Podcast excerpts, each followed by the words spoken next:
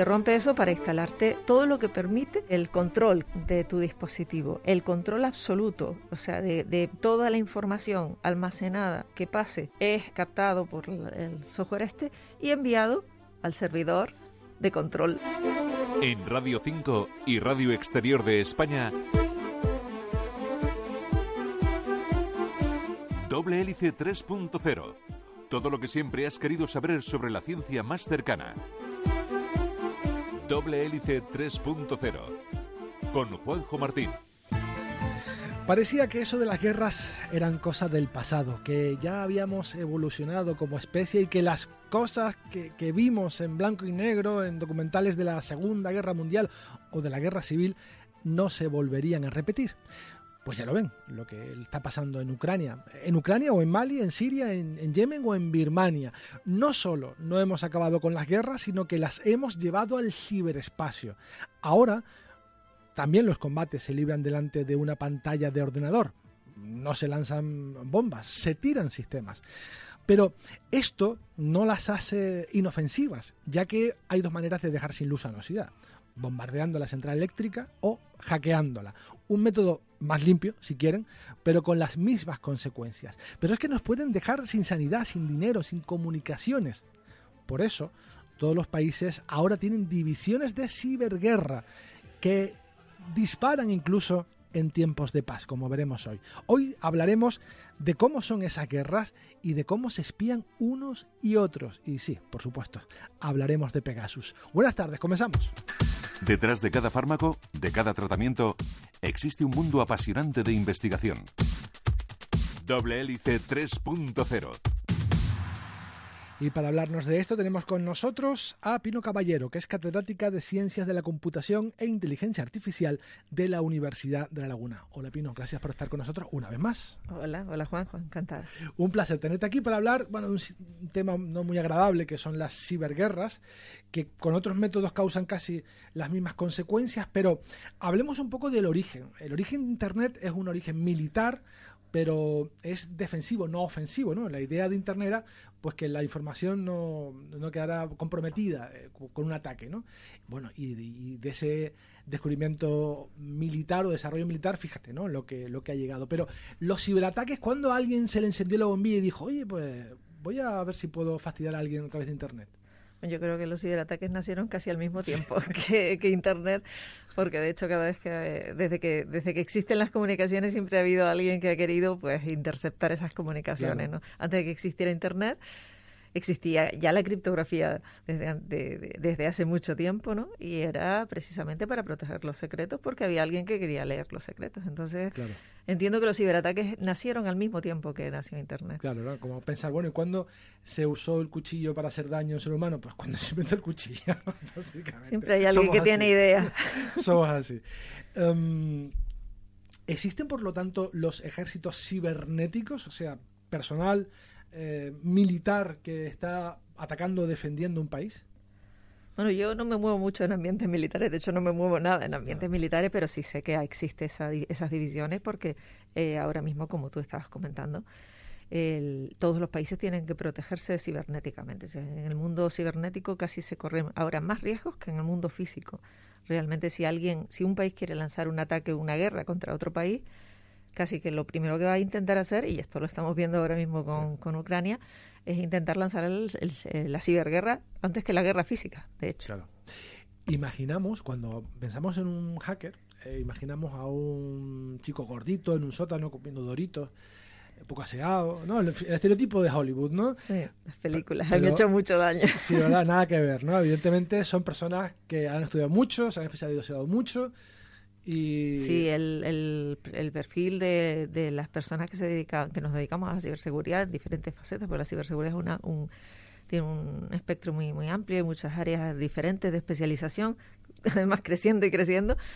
Ya no, ya no antes era un sector muy pequeñito, y, pero ahora ya hay muchísimas áreas de especialización. Y ahora quienes nos dedicamos al mundo de la ciberseguridad tenemos pintas muy diferentes. Yo no tengo nada que ver con ese perfil que, que y, y, conozco a muchísima gente, pues hombres y mujeres. Desgraciadamente hay muchos más hombres que mujeres. Espero que un día de estos igualemos la, el porcentaje, pero ahora mismo es uno de los, de los temas que a los que se está prestando atención, que haya más, atraer a más mujeres a este sector. Pero en general no solo es que haya eh, más hombres que mujeres, sino que dentro de los hombres hay hombres de todo tipo, hombres mayores, hombres jóvenes, eh, con, con gorrito, con corbata, sin o sea, gente gorda, gente flaca, hay de todo tipo. Y gente, normalmente lo que sí es verdad es que gente que suele tener una, una preparación bastante eh, grande, porque claro, en este sector tienes que estar actualizándote continuamente. Hmm. No te vale un conocimiento de ayer, ya no te vale para mañana. Entonces tienes que tener una formación. Y no hablo solo de formación formal, hmm. que también cada vez se valora más, hay más formación y, y, sino, y certificaciones y demás. Hay mucha gente autodidacta también. Hmm. Pero sí es verdad que necesitas tener muchísima curiosidad, muchísimo interés y, y ganas de dedicarte a esto. Esto es tan nuevo que aún me imagino que en las academias militares no hay eh, el, Estado Mayor de ciberguerra o como lo hay de la Armada, de la aviación, del aire o de tierra, ¿no? Eh, lo que hacen es captar a, trabajadores, a profesionales y crear agencias como eh, tenemos en España y, funciona así, ¿no? No vemos a militares con gorra y galones, ¿no? Sino son funcionarios como el CNI, vamos, que agentes. Sí, cada país tiene su agencia especializada en, materia de ciberseguridad. Pues en Estados Unidos está la NSA, famosa. En el Reino Unido está la el SIS, el, Servicio Secreto. En España está la dentro del CNI, concretamente, está el Centro Criptológico Nacional, que antes la gente, ahora ya todo el mundo le suena, pero eh, y, efectivamente lo que sí es verdad es que eh, quizás no es tan visible, es, es una parte menos visible. Sí. Mm, ¿Cómo se ataca un país? ¿Cómo, por ejemplo, Rusia puede atacar España? Y si es que realmente se plantea así el ataque país-país o, o no, a, infraestructura, a entidad, a empresa. En realidad, cuando se habla de ciberguerra, normalmente nos referimos al uso de tecnología para lanzar ciberataques de un país a otro, en general. Sí, de un país a otro.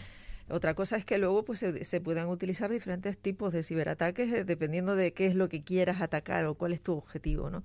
Ahora mismo en la ciberguerra paralela a la guerra de Ucrania hay dos tipos de ciberataques que son los que más se están utilizando, que son el de denegación de servicios para a base de, de colapsar el tráfico de datos, de tumbar los servicios y el segundo es el del borrado masivo de datos, que también se está utilizando mucho. Hay un tipo también de ciberataque que se está usando ahora que es como menos técnico, que es el de la desinformación, y esto te toca a ti, les toca a ustedes de lleno, porque es una de las herramientas que se está utilizando muchísimo en la ciberguerra de Ucrania. Un, ese, ese tipo de ataque, por ejemplo, se, se está llevando a cabo mucho, y esto les toca a ustedes, a los periodistas de lleno, eh, usando como herramienta los ataques de phishing, el engaño, el conseguir que en, entidades de comunicación pues las personas que somos el eslabón más débil, pues pinchemos, en caigamos en las víctimas y, y entonces pues se hacen con el control de cuentas de gente que se dedica a la comunicación y lanzan los, los fakes desde ahí y entonces tiene mucha más repercusión. En este sentido, yo estoy todavía esperando un, una, una estrategia de ataque que yo creo que la lanzarán en algún momento, o, a lo mejor me equivoco, ojalá que me equivoque, que son los deepfakes, ¿no? que son los vídeos falsos. Y un día esto veremos a Zelensky diciendo algo que no ha diciendo dicho. algo que no ha dicho y nos lo colarán porque... La inteligencia artificial está haciendo cosas sorprendentes. Sí, y ahí esa es una de las cuestiones en las que se ha avanzado muchísimo. Y luego una, un tipo de ciberataque que se usa mucho en tiempos de ciberguerra es el, ciberespionaje, que antes no se nombraba nada, pero ahora, sí. Ahora sí, ahora hay un Pegasus por ahí que ha dado mucho que le ha dado Luego hablaremos de, de, también las defensas que, que, o los contraataques que, que se hacen, porque mm, una de las cosas que me llama la atención cuando se anuncia España está siendo atacada o Ucrania o mm, lo que sea no hay pruebas tangibles, siempre supuestamente en principio, porque es tan difícil saber que ha sido Rusia o ha sido Marruecos o ha sido quien sea. Bueno, cuando hablamos de ciberataques en general, me refiero a fuera de, guerra, de ciberguerra, o sea, fuera de a nivel de Estado-Estado, sino persona a persona, empresa a empresa o un nivel más bajo, yo creo que es casi más difícil averiguar el origen porque en general todos los ciberataques se suelen enviar, se suelen lanzar desde cuentas anónimas, se suelen utilizar medios anónimos. Si es un ransomware, siempre es un pago medio mediante bit eh, para que no se pueda rastrear. Eh, cuentas e, de correo efímeras, perfiles falsos y demás. En, en, tiempos de ciberguerra, o sea, cuando ya hablamos a nivel de país contra país, yo creo que no es tan difícil averiguar de dónde proviene, o sea, el país, el país sí que se, se suele saber. Tiene menos decoro a la hora de esconderse, ¿no? Es más difícil esconder el país de donde proviene un ataque y bueno, se sabe un montón de, de, anécdotas, ¿no? Desde el famoso el ciberataque que Estados Unidos lanzó contra Irán, aquella el, de la, el de la central nuclear que siempre se pone como ejemplo en las asignaturas de gestión de riesgos. Eh, ahora mismo se sabe que más del 50% de los ciberataques que se reciben en Europa provienen de Rusia. Eso se sabe. O sea, eh, eh, otra cosa es hilar fino y saber exactamente el grupo de ciberatacantes del que sale y demás. Pero el país se suele saber. Eh, también se habla de mercenarios, de, países que contratan a otros países para que hagan un ataque en, su nombre o a los que ellos quieren. Pero has nombrado del famoso ataque a la central nuclear, que podemos explicar, porque quizás algún oyente no, lo conozca, pero me gustaría que nos dieras algún ejemplo de ataques que se hayan sufrido y que, bueno, se puedan ser un poco famosos o mm, que hayan producido efectos graves. Yo recuerdo, por ejemplo, el que eh, tuvo nuestra emisora compañera Cadena Ser, que lo pasaron fatal los pobres con, con, ese ataque, ¿no? Y fue bastante duro para ellos. Estás hablando del de WannaCry, que estuvimos esta semana, estamos de aniversario, porque fue, creo que, mm, si no recuerdo más, el quinto aniversario del ataque de WannaCry, es uno de esos ataques que se podría considerar un típico ciber, ciberataque de ciberguerra, porque fue contra medios de comunicación en particular y tumbó a medios de comunicación, en, en, tiempos de ciberguerra normalmente los objetivos suelen estar definidos y suelen ser en gran parte de los casos servicios críticos y los medios de comunicación son servicios críticos. Pero no estábamos en guerra, o sea que luego hablaremos de por qué se atacan unos a otros en tiempos de paz.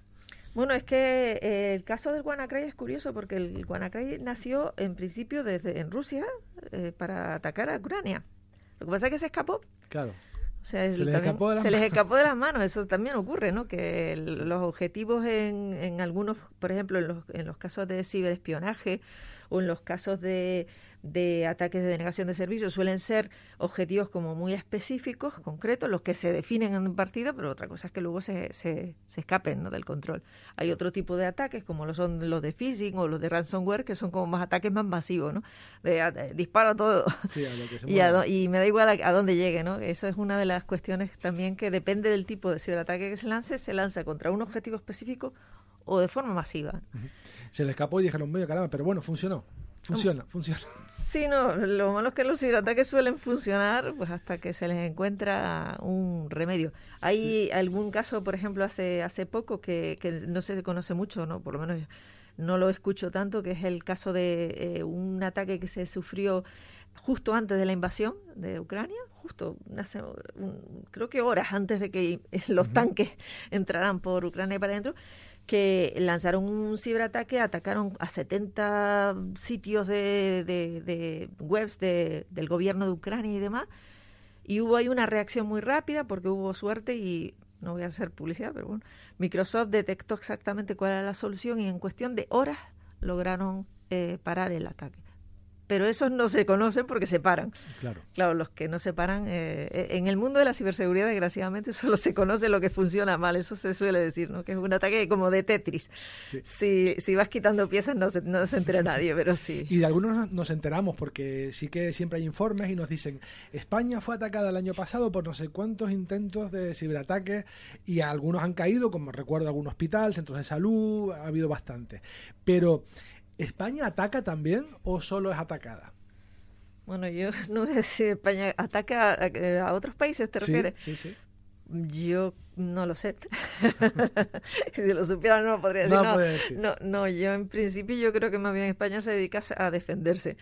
Eh, realmente yo creo que además a España yo creo que más bien le llegan los ataques mm, casi que por como efecto colateral en principio. Bueno, no mm. siempre, probablemente, pero en la mayor parte de los casos, por ejemplo, esto que estaba diciendo, ¿no? Que de Rusia salen la, más de la mitad de los ataques, de ciberataques a toda Europa y entre, entre ellos cae España. Cae España, ¿no? Eso está claro. Bueno, vamos ahora a dar paso a nuestro reportaje. Hemos llegado a la mitad de esta entrevista. Luego hablaremos de Pegasus. Y si bien en esta primera parte hemos hablado mucho de atacar, de atacar, de atacar, luego hablaremos de defendernos y cómo se puede revertir todos estos efectos, que afortunadamente también es el caso.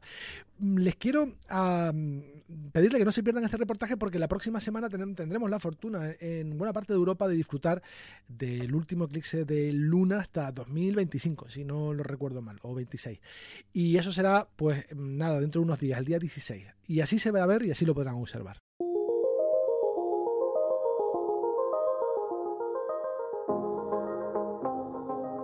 Durante la noche del próximo 16 de mayo será posible observar un eclipse total de luna desde Europa, África y América. El fenómeno se podrá ver a simple vista y no entraña ningún peligro ni requiere ningún tipo de instrumentación especial. Eso sí, en esta ocasión habrá que madrugar en países como España.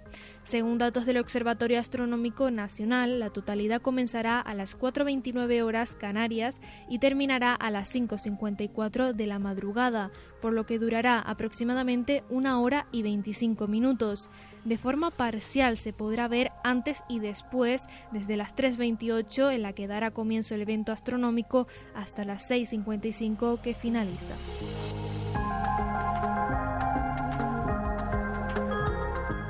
Durante el eclipse total, la luna no estará completamente oscura, sino que tomará un tono rojizo. Eso se debe a que parte de la luz solar es desviada por la atmósfera terrestre.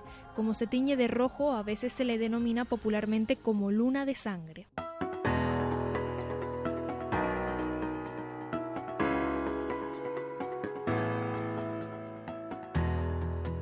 En el noreste peninsular y las Islas Baleares, la luna se pondrá antes de que acabe el eclipse total. Sin embargo, en Canarias sí que se verá el eclipse total y parcial.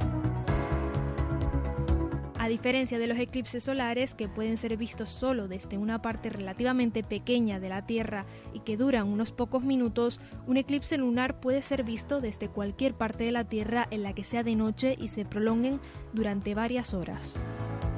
En un eclipse de luna, la Tierra impide que la luz del Sol llegue hasta la luna, generando un cono de sombra que oscurece la luna, que adquiere el color rojizo característico.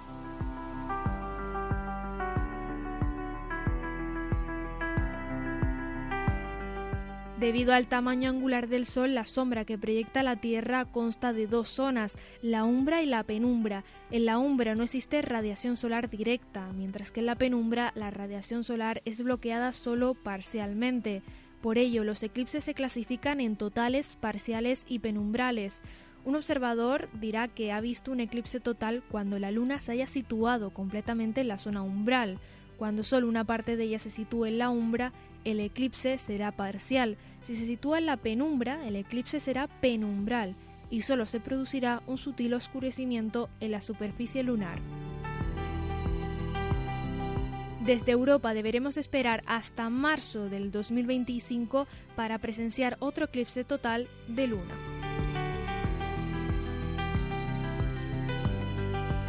En Radio 5 y Radio Exterior de España, Doble Hélice 3.0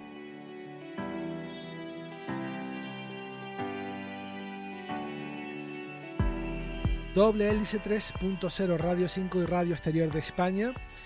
Ya les puedo mm, adelantar que estamos a punto de cumplir nuestro programa número 400 y haremos un programa especial. Será un programa, ¿cómo decirlo? Muy profundo. Ya, ya verán, ya dentro de unas semanas les contaré más cosas sobre este, esta efeméride. Pero antes tenemos que mm, seguir hablando de ciberseguridad y espionaje con mm, la catedrática, la profesora Pino Caballero, que es catedrática de Ciencias de la Computación e Inteligencia Artificial de la Universidad de La Laguna. Antes, en nuestro primer tramo, hemos hablado de, cómo se ataca, de qué efectos tiene, y ahora vamos a hablar de cómo nos podemos proteger o revertir, porque uno de los por si buscar algo bueno, Pino, de los ataques, es que en principio algunos se pueden revertir, ¿no? Eh, atajar o volver a la normalidad con rapidez. Mm, de manera general, hay una defensa nacional contra los ciberataques o las defensas las tienen cada una de las empresas o instalaciones mm, pues sensibles como centrales nucleares, eléctricas, etcétera. Bueno, está a los dos niveles. Está la defensa a nivel nacional. De hecho, el Centro Criptológico Nacional, por ejemplo, ayuda a todas las entidades, bueno, a todas las entidades que quieran ser ayudadas, ¿no? Que soliciten la ayuda de, gubernamentales a niveles regionales, a niveles locales y demás, y luego las empresas tienen, eh, si, tienen un mínimo de, de, amor por la empresa. Y de amor por la empresa, toman medidas proactivas y se protegen eh, o bien, dependiendo de la magnitud de la empresa, porque contratan a gente especializada en seguridad, o bien porque subcontratan a empresas que son solo dedicadas a seguridad. Eh, si una empresa no se preocupa por la seguridad, tarde o temprano termina cayendo. Seguro. He escuchado en muchas ocasiones esto que también seguro te lo han dicho a ti, que siempre los hackers van por delante y siempre van por detrás tapando y haciendo parches. ¿Esto es así o no? ¿Podemos ser, mm, podemos ir en vanguardia protegiéndonos? Bueno, eh, desde que me dedico a esto siempre decimos que el tema, eh, en esta materia esto es como una especie de lucha eh, uno tira de un lado, otro tira del otro. O sea, de los ciberatacantes, o sea, si, si estamos diseñando sistemas es porque hay alguien que está intentando atacar. Hay veces que el diseño de los sistemas seguros se, se adelanta y otras veces que se adelanta. Por ejemplo, ahora mismo estamos en pleno proceso de, de la elección del estándar de cifrado cuántico Estamos intentando adelantarnos, entre comillas, porque ya no sé si vamos a adelantarnos o no, a que exista el ordenado cuántico para que van a usar los ciberatacantes para romper nuestras comunicaciones. Entonces, en este caso estamos intentando adelantarnos. Hay muchísimas veces que eh, todo lo de las vulnerabilidades de día cero es justo el otro caso, ¿no? Que los ciberatacantes han descubierto unas vulnerabilidades que no, no eran conocidas hasta ahora y por tanto las pueden utilizar porque no han sido corregidas hablamos un poco de Pegasus, que seguro que te habrán preguntado mucho por este sistema. Es un, software que lo meten, iba a decir se mete, no, lo meten en el teléfono móvil y pues nada, hace de nuestro móvil un, zombie. Eh, pues nada, ah, ven todo, saben todo, es como si tuvieran un, duplicado de ese teléfono en otro lugar. Mm, ¿Cómo infectan o cómo funciona? A estas alturas, como llevamos semanas hablando de Pegasus, yo creo que todo el mundo más o menos, pero bueno, eh, lo interesante de Pegasus es que viene a ser el, es un spyware, o sea, un, un, software espía, un malware espía, como tú acabas de explicar, eh, el objetivo es espiarnos, ¿no? Y lo interesante es que es como el, el máximo de, de, sofisticación ¿no? en este tipo de... Ha reunido en el, mismo, en el mismo servicio, porque más que un software lo correcto sería decir que lo que es Pegasus es como una especie de servicio, es más allá del software.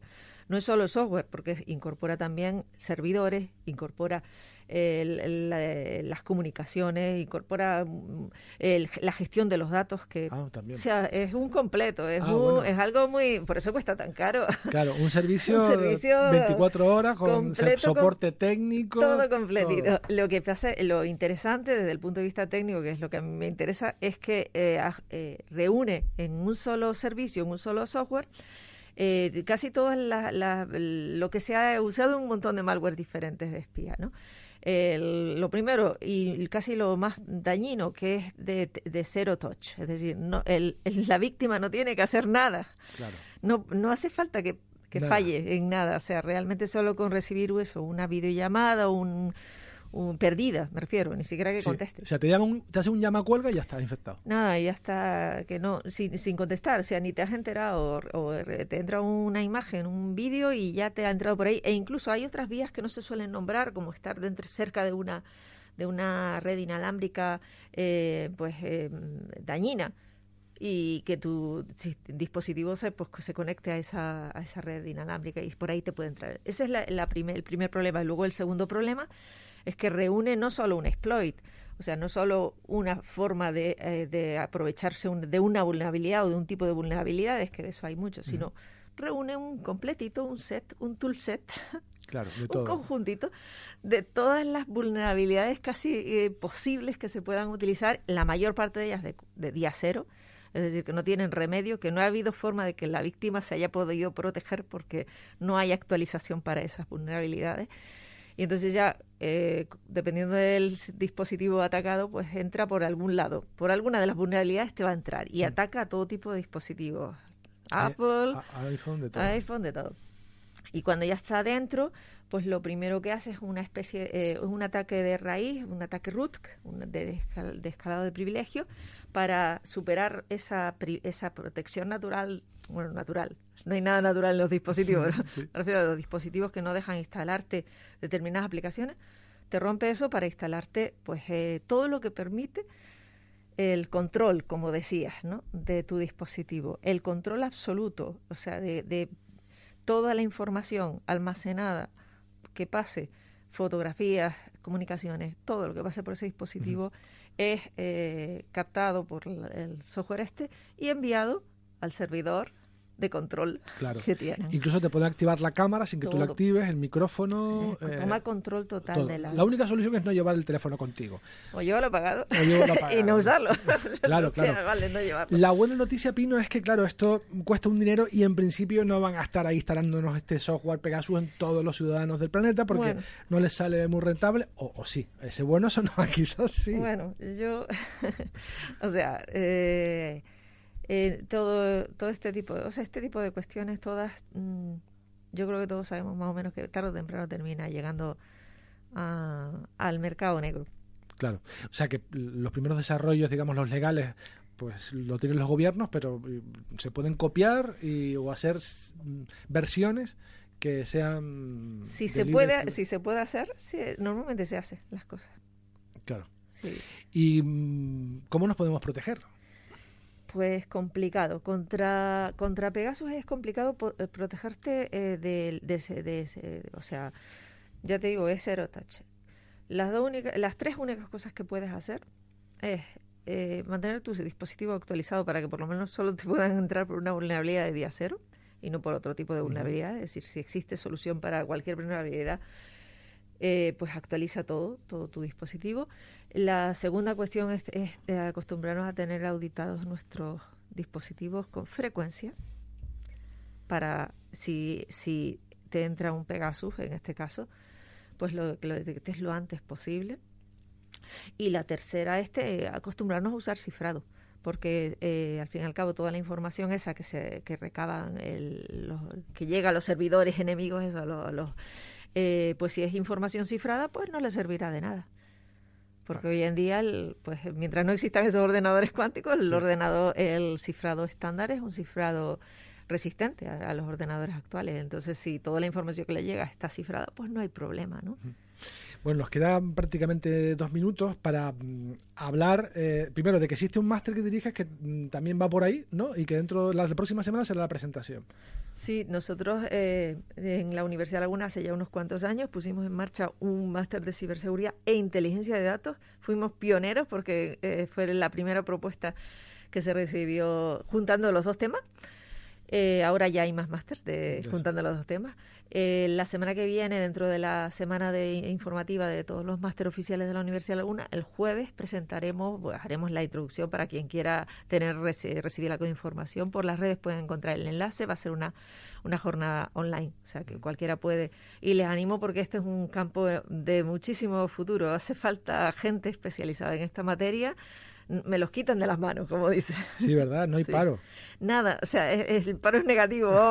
Recibo peticiones de gente con esta especialización todos los días casi y no puedo eh, dar nombre. Hoy mismo recibí un... ¿Tienes alguien que... Ahí venga. Sí, la verdad es que mm, es, el, no iba a decir el futuro, es el, presente, no, hoy en día. Pues Pino Caballero, mm, catedrática de Ciencia de la Computación e Inteligencia Artificial de la Universidad de La Laguna, muchísimas gracias por haber estado con nosotros, ha sido un auténtico placer. Y bueno, también quiero lanzar el mensaje de que, tampoco pasa nada si apagamos el teléfono o lo dejamos en casa. si queremos estar completamente seguros de que no nos van a oír ni ver ni nada, pues mira, te dejamos el móvil en casa. Pero no podemos prescindir de la tecnología demasiado. Estamos enganchados. Muchísimas Nos tienen pillados. Gracias, Pino. Hasta luego. Hasta luego.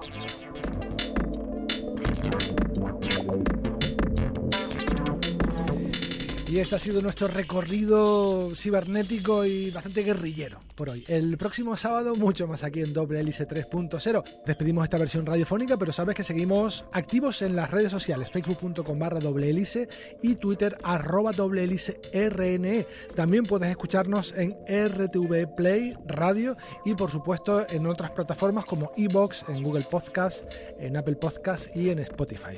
En la realización técnica tuvimos a Antonio Sánchez y en la dirección quien les habla, Juanjo Martín. Hasta la próxima semana.